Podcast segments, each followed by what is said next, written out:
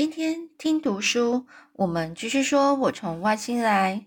上次我有跟米迦，我我想起上次我想起米迦对我说的最后一句话，就是对着弟弟说的同样的话。他说：“弟弟，祝你生日快乐，整个世界都在等着你。”过了好几天，我又去探望妈妈和弟弟好几次，最后伟大的时刻终于来到了。有一天早上呢。妈妈就带着弟弟坐计程车回家了。我已经为他画了一张图，是从外太空眺望地球的图画。这个画上面呢还写着：“喂，有人在吗？”刚开始的几个星期，这个小坏蛋让我们片刻不得闲呐。片刻不得闲就是让我们很忙的意思。有时候呢，他会大哭大叫。那我不得不不得不塞住耳朵，就是必须要塞住耳朵啊！这时候如果妈妈在旁边，通常问题比较容易解决，只要让他吃个奶哦，他就不再哭泣哭闹。但是如果是爸爸和我，就没有那么简单，可以把他摆平了。摆平的意思就是解决这个事情，让他呃，就是让这个弟弟呢，baby 呢，能够好好的睡觉。当然呢，我还是花了很多时间做别的事情，例如我就一直在找小白兔。我知道或许我不再需要小宝小白兔了，因为我已经有了真的弟弟。然后，但是呢，我还是非常的好奇，这小白兔啊到底怎么了？有时候我也会去寻找米迦，我想这辈子我会一直寻找下去。每一次我坐在小海湾的实习，或是登上圆丘。站在石标前面，就会想起当年曾经跟艾尔乔新来的这个曼宝相谈甚甚欢呐，相谈甚欢就是呃就是呃非常呃容易相处的非常开心呐。卡米娜，我还要告诉你一件事情哦，这件事想起来还有一点糗，不过我终究得告诉你，我并没有把米迦的事情告诉爸爸妈妈，只是跟爸爸说。我在他们去医院的时候拍了一些有趣的照片，所以我把相机给他，请他帮忙把照片冲洗出来。但是卡米娜，你一定得原谅我这辈子最大的过失，相机里没有底片啊！十一月底的时候，终于到了弟弟受洗的日子。受洗就是可能是宗教的那个仪式。他的名字呢，很早就取好了，爸爸和妈妈决定叫他米加尔。他们觉得这名字非常的，呃，就是跟他很配，跟这个弟弟非常的配。呃，这个米加尔和乔金，哦，就是他觉得这两个名字很配，就是米加尔是弟弟，乔金是哥哥，这两个名字是很搭，可很好搭配。我不记得到底是什么时候决定弟弟受洗的名字叫做米加尔，或许我也有帮忙选名字，当然也可能是在。他还没有出生之前，爸妈就已经决定的。但是卡米娜他们在那个时候还无法事先知道婴儿是男孩还是女孩。现在当然不一样了，只要用超音波扫描一下，立刻就会知道妈妈肚子的小小小孩是男生还是女生。所以在小孩出生之前就可以先选名字了。我们一行人呐。到教堂之后，就在那里开了一个小型的宴会。海伦阿姨也来了。当然喽，你现在应该猜到了，她就是你的外婆。也就是说，这个海伦阿姨是卡米拉的外婆。那这卡米拉又是谁呢？卡米拉也就是这个阿姨的孙子喽。所以呢，她跟卡卡尼娜。凯妮娜一起来。卡妮娜是我的表姐，也就是你妈妈。当时她还只有十四岁，但是看起来就很成熟了。现在她已经是一个八岁女孩的妈了。这个故事还没有结束呢，卡米娜。我在一开始的时候不是说过吗？我要告诉你一个消息，而且我相信你应该知道是什么事了。几个星期之前，卡卡丽娜，卡妮娜是就是这个表姐，她告诉我。她怀孕了，再过几个月就会出生一个小娃，小 baby，小 baby。而她已经告诉你了这件事，让我想起来，我曾经告诉过、答应过你要为你写一个小故事，其实你在这里度假的时候，我就已经决定，将来有一天要告诉你米家的故事，而这个机会是再好不过了。卡米拉，现在你总算知道是怎么回事了。卡尼娜还没有照过超音波，所以不知道肚子里的娃娃，就是肚子里的 baby 是男还是女。但是无论如何，你都会有个弟弟或是妹妹，先恭喜你啦！我在米加尔的寿喜的呃寿喜的礼宴会，呃寿喜礼的宴会上，为来宾表演魔术，因为我觉得魔术表演最适合这个场合。一个小生命的诞生，不就像是魔术吗？阿布什么？这个名字是谁？他说阿布卡卡达布哦，变这是一个咒语，小咒语。我有一套变魔术的道道具，还有一个非常漂亮的魔术棒。每次呢要变法戏法的时候，还得把祖父当年的大礼帽给搬出来。他以为想耍帅的时候就会戴戴上大礼帽，这是他的祖父，就是爷爷啦。刚开始写这篇故事的时候，我就决定要在结尾时提一笔，就是提一下啦，以祖父的大礼帽画下完美的句点。你知道吗？我不是祖父唯一的后人，就是我我他不是祖父唯一的呃继承，就是他的后面的人，就是。我们说后面的人是什么呢？就是他的子孙哦，也就是说，他也是你妈妈的祖父，所以呢，是你的外曾祖父。也就是说，他跟卡米拉说，这个他的爷爷啊，这个他的外公呢，也是也是表姐他表姐的的祖父，所以呢，的就是也是他的爷爷啦，也是表姐的爷爷啦。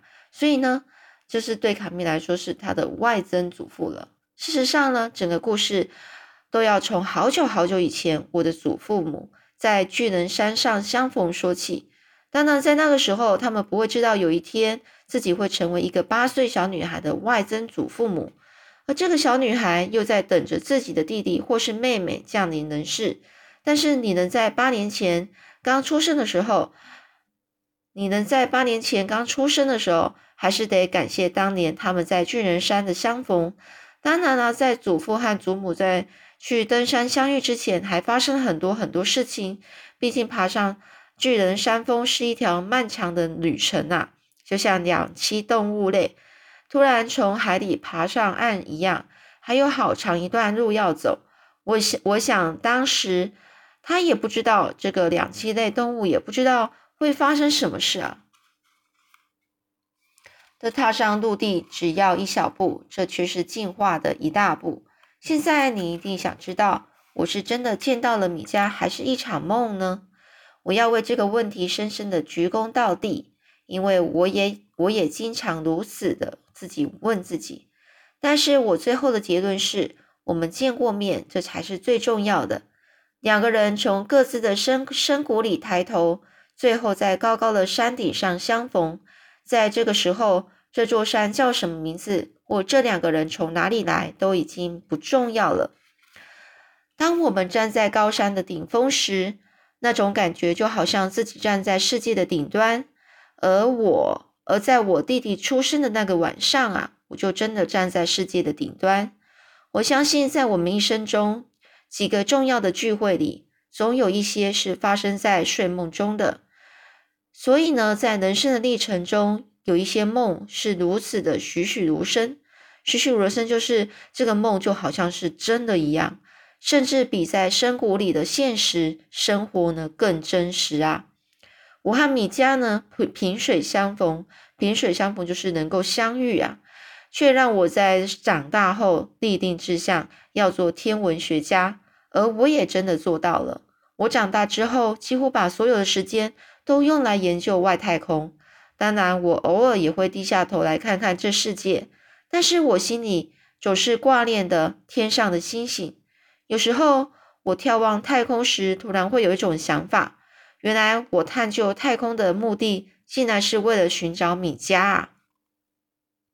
我已经把这记忆所及的这所有的记忆全都告诉你了，可能有一些细节我已经忘得差不多了。可能还有一些是想象出来的。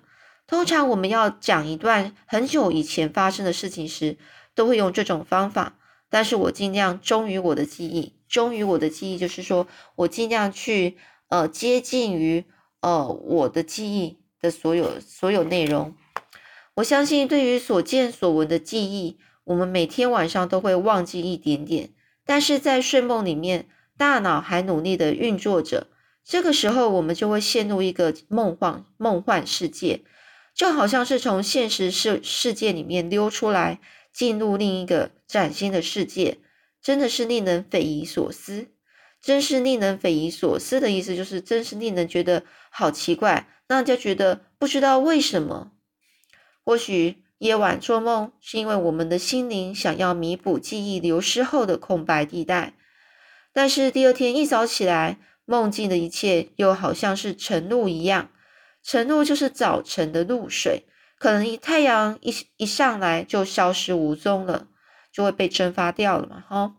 所以呢，我想我们在白天的所见所闻已经占据了大脑的绝大部分了，再也没有空间去容纳所有的梦境了。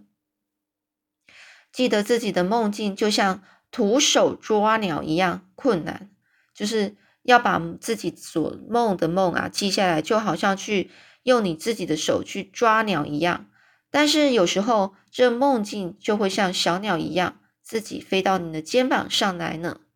爱你的乔金叔叔叔叔上哦，所以这一本书呢，就是在讲这个作者，就是应该是说这个我呢，这个我你也不可能是，有可能是作者自己虚幻出来的，那有可能就是他自己。那当然呢，我是觉得虚幻出来的比较多啦。所以呢，他的意，他的那些说是是出写作的出发点是在于我，然后他写信给这个卡蜜拉，他最后呢才跟大家说卡蜜拉是谁哦，也就是跟，而且他为什么在什么情况之下会写这样的一个信给卡蜜拉？因为呢，这个现在卡蜜拉她的状况呢，也就是她的妈妈也是怀孕了，然后呢，也是将会有新的宝宝。那这时候呢，他们也都还不知道这个将出生的这个呃宝宝呢是男是弟弟或是妹妹。这个心情呢，这个呃所有的情况呢，是跟当时候呃在这个我的弟弟还没有出生之前的心情是一样的。呃那时候呢，他遇到了米迦，所以呢，他跟米迦说了很多，就是。呃，有关地球的所有一切，也就是说，他教了米迦所有的一切。其实这有一点感觉是有点，就是，嗯，这情况我感觉是有点雷同的，就是像是呃，他跟这个，嗯嗯，米迦所说的一切，就好像是他他将来会教他弟弟所呃，就是了解这地球上的一切。这种感觉是一样的，所以呢，这在分享这个这件所有的事这件事情的时候，就是他跟这个卡米拉分享的。那所以呢，其实生命呢，就是告诉他分享一件，就是说这个生命呢，到底是怎么来的呢？其实是很奇幻的，而且是很奇妙的、不可思议的。就像当初呢，呃，他以他的他的那个。呃，引发点就是说，呃，他想到说，也就是说，当父母亲呢，也是他的祖父母呢，当时候是怎么可怎么会相遇呢？然后之后会有了，呃，这个有阿姨之后会生出阿姨，然后阿姨之后又会生出呃卡米拉这样的循环呢，其实是都是一个不可思议的，而且是我们都他们都是。在相逢之后，然后才也不知道，当时候在还没有相逢之前呢，就会在呃隐会在呃，他们不知道说将来会发生些什么事情。这跟那个呃爬虫类动物呢，两栖类动物，他们根本不知道它从海呃爬出来之后，未来呢会呃发生什么样的一个进化，这种情况是相同的。所以其实说这一本书是稍微有一点就是哲理的。我们要知道到底是鸡蛋呢，要有先有鸡还是先有蛋呢？跟我们到底呢，怎么是去说这个事情，这个两栖类动物怎么来的？哦，他们是怎么进化来的？跟我们人类怎么进化来的？我们人类之后又会遇到什么事情？其实都是很有点相似的那种情况。那你让你去思考一下，说到底说，嗯，你觉得这些事情有让你衍生出，让你就是呃冲击到说，到底呃你的脑袋哦，你的大脑到底是怎么去思考这些事情的？当然呢，这个是其实很有哲理的事情，不算不有时候是很难理解啦。但是呢，其实你就是帮助你思考，帮助你思考你怎么来的，帮助你思考说你在这个呃地球上的意义，还有你为什么要做某些事情。然后呢，你要去想为什么、为什么之类的。那其实这是一个很好的一个方法去了解自己。了解你周遭的事物，了解这整个人生，哦，那其实是一个很有趣的一本书啦。那好啦，那我们今天这本书呢，我们就分享到这里喽。其实这本书没有很厚，但是其实一块一下子就可以把它看完，只是说你需要时间去了解这里面的内容，需要稍微再花一点时间。然后去稍微想一下，嗯，这个这本书带给你什么？嗯，好，OK，那我们今天就这样了。